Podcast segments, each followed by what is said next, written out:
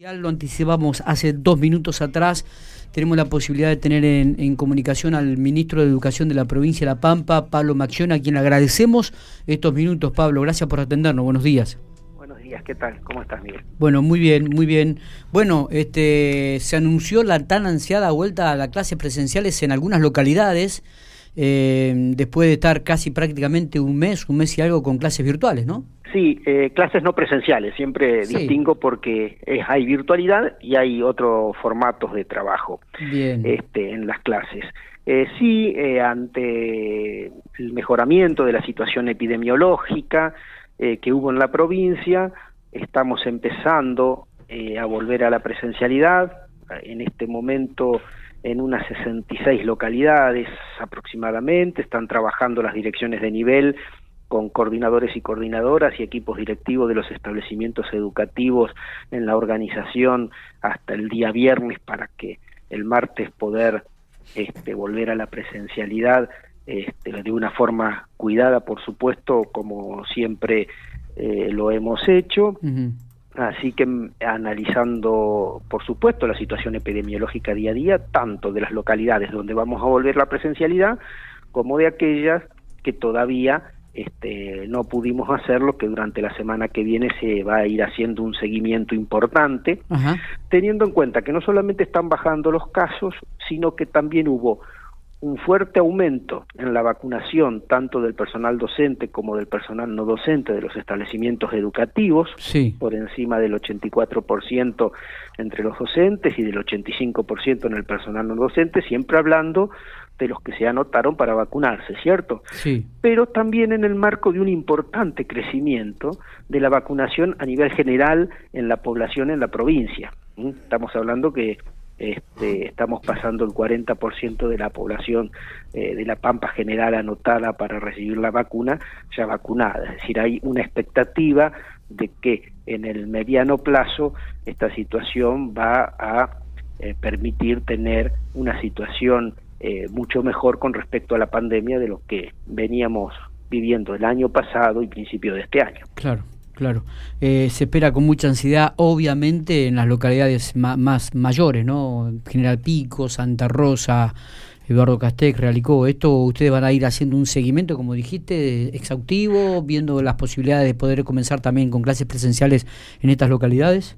Exactamente, siempre teniendo en cuenta la información epidemiológica, logrando un equilibrio entre el cuidado de la salud y el derecho a educación, que por supuesto no está afectado porque clases sigue habiendo en otro formato, pero todos sabemos que las clases presenciales no pueden ser eh, reemplazadas en cuanto este, a las relaciones interpersonales, a un montón, por ejemplo, te voy a poner un ejemplo en el que tiene alguna práctica profesionalizante o algo, este, algún tipo de definiciones de, en ese sentido, eh, la verdad que la presencialidad este, es insustituible. Pero nosotros tenemos que tener eh, la, seguridad de que tiene que ser una presencialidad cuidada y en esto pesa la opinión epidemiológica sobre la situación epidemiológica y de las autoridades sanitarias. Así que como lo hemos hecho el año pasado y como lo hemos hecho este año, estamos convencidos que la presencialidad es el camino, pero siempre teniendo en cuenta la opinión de las autoridades sanitarias que en el medio de una pandemia son los que tienen el mejor análisis sobre las definiciones que hay que tomar. Eh, Pablo, ¿qué, evaluación hacen del sistema hasta ahora, no? De cómo ha sido el aprendizaje de los chicos en estos cuatro meses de, prácticamente de clases que hubo interrumpidos como siempre. A ver, si bien hubo clases virtuales y hubo clases de, de que los docentes llevaron las actividades, digo, esto de la no presencialidad de, no estar en contacto con, con, el docente, de por ahí de sacar o evacuar dudas, también generan ciertas dificultades en, el sistema, ¿no? Hubo bastante controversia, como por ejemplo cuando este, el ministro de Educación de la Nación este, no quiso o no se va a hacer nuevamente la, evaluación aprender en este 2021, como tampoco se hizo en el 2020.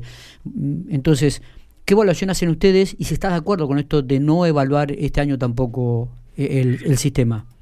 Mira, el tema de la evaluación este, de, aprender tiene que ver no con una oposición a la necesidad de evaluar el sistema educativo, sino tiene que ver con que nosotros estamos trabajando en una unidad pedagógica 2021 hmm. y que la profundización de los aprendizajes la vamos a tener este, sobre fin de año, en una situación donde la realidad de cada uno de los distritos de, de la República Argentina es muy diferente, es muy diferente. Vos podés recorrer provincias que este, tuvieron el doble de tiempos y presencialidad aún en este año, provincias que tienen presencialidad desde inicio pero solamente en muy poquitas localidades y mantuvieron la educación no presencial en, en gran parte de la misma, lugares donde mantuvieron la presencialidad a lo largo de todo este tiempo, entonces es tan variada la realidad de cada una de las provincias este, que creo que hay que ir este, despacio y cuidado, pero no hay una voluntad de no realizar evaluación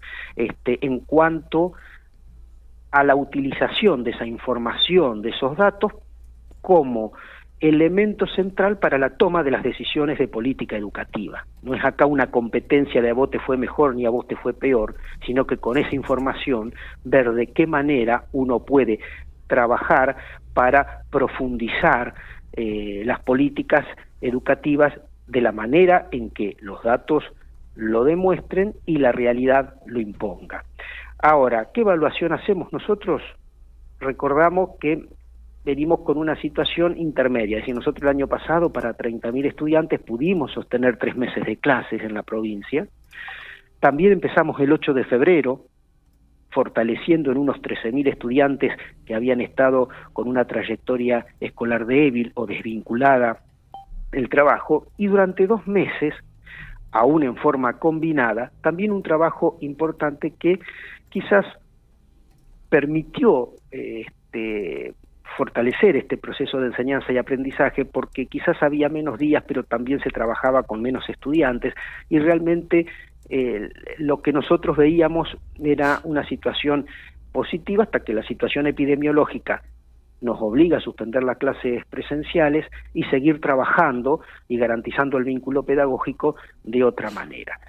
Digamos, la flexibilidad necesaria que hay que tener en un tiempo de pandemia, con todas las dificultades que esto genera, también al llevar ya el año pasado y otra experiencia esta mitad de año, digamos que la escuela está como más preparada para ir adaptándose a las distintas definiciones y a los distintos momentos que eh, nos tocan vivir. Entonces, en definitiva, porque justamente pudimos analizar cómo avanzamos estos meses de presencialidad es que estamos convencidos que el camino tiene que pasar para cuando la situación epidemiológica lo permita volver cuanto antes a la presencialidad. lo que no significa que sigamos poniendo el esfuerzo en estos momentos intermitentes que tenemos necesariamente por la situación que nos va imponiendo la pandemia. Está bien, digo, pero eh, el sistema dejó y lo confirmó el ministro de Salud de, Nación, Pablo, un millón de chicos fuera de, del ámbito educativo, ¿no? Sí, por supuesto, pero por ¿Acá en La Pampa hay algún número? No, no hay, a ver, un número exacto que uno pueda eh, decirte porque esto varía de momento a momento. Sí tenemos estudiantes nominalizados, sí cada escuela sabe quién está teniendo una trayectoria escolar este, intermitente o quién está costando más. Por eso mismo el trabajo de presencialidad. Por eso mismo el programa Acompañar, el programa Acompañar que viene con financiamiento nacional y que nosotros unimos a nuestro programa Vértice en la provincia de La Pampa, está yendo este, a buscar estos estudiantes. Por eso mismo el nuevo programa que viene eh, de egresar al que hemos adherido recientemente. Digo, hay herramientas políticas que están trabajando en base al reconocimiento de esta información, justamente para trabajar en, en, la recuperación del vínculo pedagógico con esos estudiantes, en el marco de las dificultades propias que tenemos por los condicionamientos que va poniendo esta pandemia. Totalmente, digo, pero, en La Pampa también. Es reconocido, pero está trabajando con todas esas herramientas y con el trabajo de la escuela que tiene la información, que sabe cuáles son los estudiantes y que por supuesto tiene esa preocupación. Claro, y, digo, ¿y ustedes están manejando algún porcentaje de esto, Pablo? además de ofrecer todo este tipo de herramientas que, que nombró, que realmente son muy importantes y que uno las ve porque, porque uno los observa, digo, este, ¿ustedes tienen algún porcentaje de, la cantidad de chicos que han abandonado el sistema? Hoy podés hablar de mayor o menor desvinculación. no podés ah, en el marco de, de las clases combinadas y demás.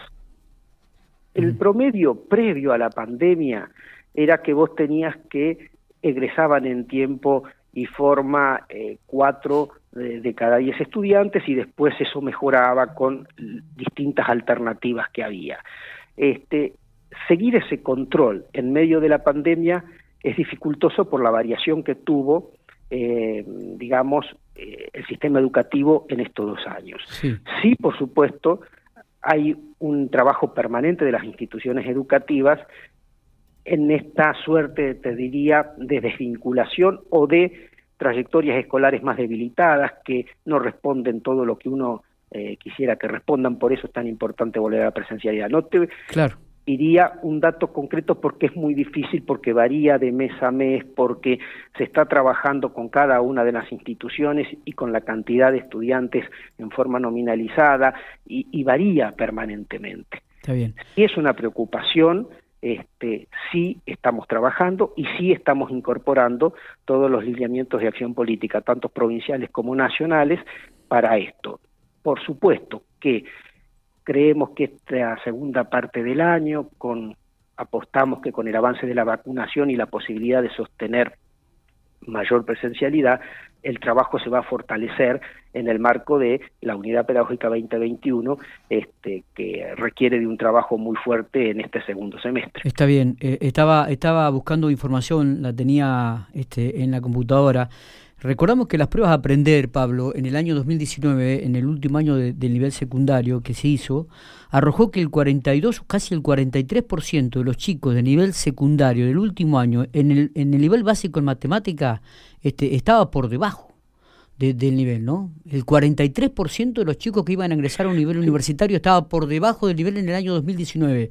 por eso se empezó a trabajar, por ejemplo, en la provincia de La Pampa con el programa Más Matemáticas, que se trabajó en conjunto con la Universidad Nacional de La Pampa, en conjunto con la UNIPE, como también este, se trabaja en lo que tiene que ver con el profesorado este, de lengua para profesores de nivel secundario, que se trabajó con la Universidad Nacional de La Pampa desde el Ministerio de Educación. Esa es la información que a vos te permite tomar definiciones políticas. Por eso digo, lejísimos está el gobierno nacional y cualquier gobierno provincial, porque en el Consejo Federal, más allá de los distintos posicionamientos políticos que hay, eh, se trabaja realmente, eh, y más allá de algún debate puntual, con mucha conciencia, porque la verdad que hay situaciones un poco mejor o un poco peor de cada una de las provincias, pero los grandes ejes, las grandes problemáticas son comunes en toda la Argentina. Este, entre otras cuestiones esto. Por eso digo, toda esa información nos sirvió para ir avanzando en algunos lineamientos. Lamentablemente, la pandemia, eh, digamos... Tiró para atrás todo, ¿no? Agrava la, la brecha. Agravó, totalmente. Y corre todos los velos para que todas las dificultades que uno veía y que la venía trabajando queden a la vista. Digo, por eso también este, se viene trabajando mucho en el Consejo Federal y en el Ministerio a nivel provincial en muchas definiciones eh, de tipo este, pedagógicas y de tipo de organización de la enseñanza, este, porque todos estamos convencidos que cuando volvamos a la presencialidad no vamos a volver a la misma escuela y va a haber que este, trabajar por una escuela con presencialidad, pero diferente de la que veníamos, no solamente para poder este, superar las situaciones que nos deja la pandemia, sino para también empezar a avanzar en una transformación con lo que ya venía previo a la pandemia, que, que porque no todos los problemas surgieron por la situación del COVID, veníamos ya con dificultades. Y evidentemente los resultados de la última evaluación aprender, vuelvo a leer, arrojaba resultados realmente alarmantes en algunos de los casos, ¿no? Como por ejemplo en matemática en el último nivel secundario, el 43% que estaba por debajo del nivel y el 20% también por debajo del nivel en el área de lengua. Pero bueno, eh, Pablo, eh, UTELPA pidió que los docentes cuando vuelvan ahora a la presencialidad sean docentes vacunados eh, y que sean de la misma localidad. ¿Ustedes están eh, manejando esta alternativa?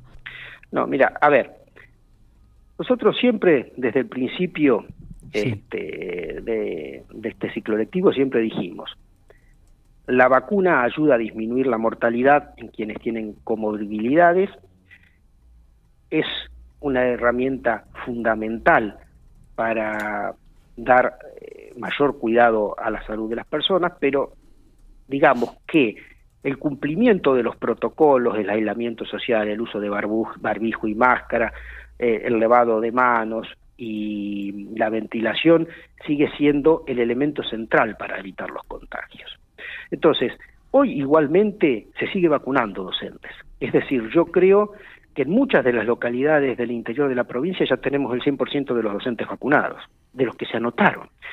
Este, pero también tenés que tener en cuenta que la vacunación no es obligatoria. Y si hay un docente que decide no vacunarse por el motivo que sea, este, igualmente este, tiene que, volver al dictado de clase. Entonces, digo, sí, de los que están eh, anotados para vacunarse, estamos en un proceso, inclusive avanzando esta semana, que yo te diría que vamos a andar eh, en un nivel muy cercano a llegar a la totalidad de los que están anotados para vacunarse. Así que ese no sería un inconveniente. Eh, Sigue siendo fundamental, aún estando vacunado, cumplir con el distanciamiento social, cumplir eh, con el uso de barbijo y los docentes eh, de la máscara, este, y el, lavado de manos eh, seguido y demás, como dicen los protocolos y como se hizo todo el año pasado y como se venía haciendo este año, más allá de la cantidad de vacunados. Tanto docente, estoy hablando como no docente, porque el mismo porcentaje están vacunados, docente y no docente, y toda esta semana se siguió vacunando. Así que sobre el viernes, este, que se hace el cierre de información, vamos a tener un número actualizado y va a ser yo creo que bastante más alto que este 84% que tenemos hasta ahora. Y cada escuela, a su vez, de acuerdo a su proyecto educativo, está trabajando para minimizar la circulación, pero esto no significa que no haya algún docente que no tenga que viajar a otra localidad a dar clase, pero sí una organización tal con la minimización de la circulación, que no se junten todos los docentes que viajan eh, el mismo día, este, es, una organización casi artesanal que están haciendo los distintos establecimientos educativos con sus coordinadores. Y en eso están trabajando y en eso están avanzando. Eh, la última pregunta, Pablo, y es una pregunta que creo que ya se la he hecho y, la vuelvo a repetir. ¿no? Daría la sensación, eh, desde una mirada este, totalmente diferente y desde afuera, que muchas veces UTELPA le, le maneja la agenda al Ministerio de Educación de la provincia. No, no es así, para nada. De hecho, muchas veces no estamos de acuerdo. Este, estas definiciones las toma el gobernador, el que determina cuándo se suspenden las clases como cualquier otra actividad económica y cuándo se vuelve es el gobernador a través de un decreto. Y a partir de ese decreto nos habilita a nosotros con resoluciones de ir habilitando o suspendiendo las clases de acuerdo a la evolución epidemiológica. Esta información nosotros la brindamos el martes en, en Comiset, pero no es que la Comiset toma la determinación de cuándo hay clase y cuándo no hay clase. Sí se trabaja en diálogo con todas las organizaciones eh, gremiales en el trabajo que hay en presencialidad o en no presencialidad, porque vos no podés dejar de trabajar en conjunto con los representantes de los trabajadores y las trabajadoras de la educación. este, el diálogo lo tenés que tener, pero las definiciones políticas son del gobierno provincial y la política educativa la maneja el Ministerio de Educación eh, de la provincia. Por supuesto, a veces hay coincidencias y a veces hay diferencias. Este, nosotros hemos venido trabajando este, eh, en Comiset, hemos venido trabajando en las reuniones paritarias y demás, hemos llegado a algunos acuerdos y en otros aspectos no hubo acuerdo, propio de cualquier eh, relación institucional donde cada uno cumple con una función distinta, más allá que todos estemos en el marco del sistema educativo. Pero estas definiciones son definiciones que toma el gobernador este, y que nosotros informamos y lo hacemos en base a definiciones estrictamente epidemiológicas. Acá no hay una cuestión ni política ni de negociación. Acá hay una cuestión epidemiológica que permite volver a la presencialidad cuando la situación lo permite, o tomar las definiciones de una suspensión temporal de las clases presenciales cuando la situación epidemiológica o la baja de circulación o un conjunto de medidas que incluye el sistema educativo, entre otros, apostaba en su momento a bajar la circulación para que disminuyan los casos como definitivamente ocurrió. Pero no es así. Por supuesto que sí tenemos diálogo, pero las definiciones las toma el Ministerio de Educación y el Gobierno de la provincia de La Pampa. Eh, una pregunta que nos, nos llega este, de, algunos oyentes. ¿Qué ocurre con aquellos docentes que recién tienen el alta por haber tenido COVID? y aún no están bien y no soportan los babrijos porque le produce falta de aire y les complica la respiración. Mira, toda esa situación, teniendo una recomendación este, del médico o quien lo haya atendido, son cuestiones atendibles. Es decir, quien está recuperado y tiene el alta de COVID, este, está recuperado y no necesita, este, quiero decir, no es un, riesgo para el contagio ni demás, por supuesto. Pero por supuesto que, que las situaciones puntuales y particulares, esto es como cuando vos tenés alguna otra enfermedad, cualquier otra enfermedad, que a, veces te dan 15 días y a los 15 días no estás bien y bueno, se, se reeditará la, la licencia o lo que corresponda a médico para que hasta que estás recuperado. Y algunos quedan con algunas secuelas, ¿no? De, por ahí le cuesta respirar todavía. Exactamente. E, eso se va a tener en cuenta. Pero eso siempre se tiene en cuenta, pero se tiene en cuenta por fuera del COVID, cualquiera fuera la, la, afección de la salud que pudiera tener un docente o una docente. Bien. Eh, Pablo, ¿cuántos chicos vuelven a la presencialidad? ¿Tienen el número? Mira, son aproximadamente eh, 25.000 estudiantes. Siempre con modalidad, combinada como estábamos Sí, sí, sí, pero bueno, pero ya van a ir a las escuelas. Esto, Exactamente. Irán tres días algunos, otros irán dos, este, pero ya con presencialidad. 25.000 chicos en la provincia volverían entonces a las aulas a partir del 22 de junio. Exactamente, eso es el, la matrícula eh, de todos los niveles y modalidades de estas 66 localidades que en esta primera etapa, ahora del martes 22, estarían volviendo. Bien, eh, bueno, estaremos atentos a cuando comiencen eh, o se determine también que puedan comenzar la presencialidad en las grandes ciudades, ¿no? Esto, este... Sí, es un seguimiento que vamos a hacer este, diariamente, de la semana que viene, por supuesto, eh, todo esto se irá analizando. Este, realmente estamos convencidos que la presencialidad es lo mejor, pero una presencialidad cuidada por, para los docentes y no docentes y para los estudiantes también y la familia de los estudiantes. Lo bueno, vuelvo a decir, es el nivel de vacunación que hay, no solo ya en el ámbito educativo, sino en el conjunto eh, de los pampeanos. Pero igual estamos saliendo de una situación compleja, recordemos que hemos tenido pico de 900 casos en la provincia, hemos tenido una ocupación del 80% de las camas de terapia intensiva, todos conocemos gente que ha estado enferma y la ha pasado muy mal, todos conocemos gente eh, seguramente que ya eh, no nos acompaña en esta vida. Entonces digo, eh, son decisiones muy pensadas y muy atadas a la opinión eh, de las autoridades sanitarias. Pablo, te agradecemos muchísimo estos minutos. Gracias por atendernos. No, por favor. Hasta luego. Abrazo grande. Otro. Muy bien.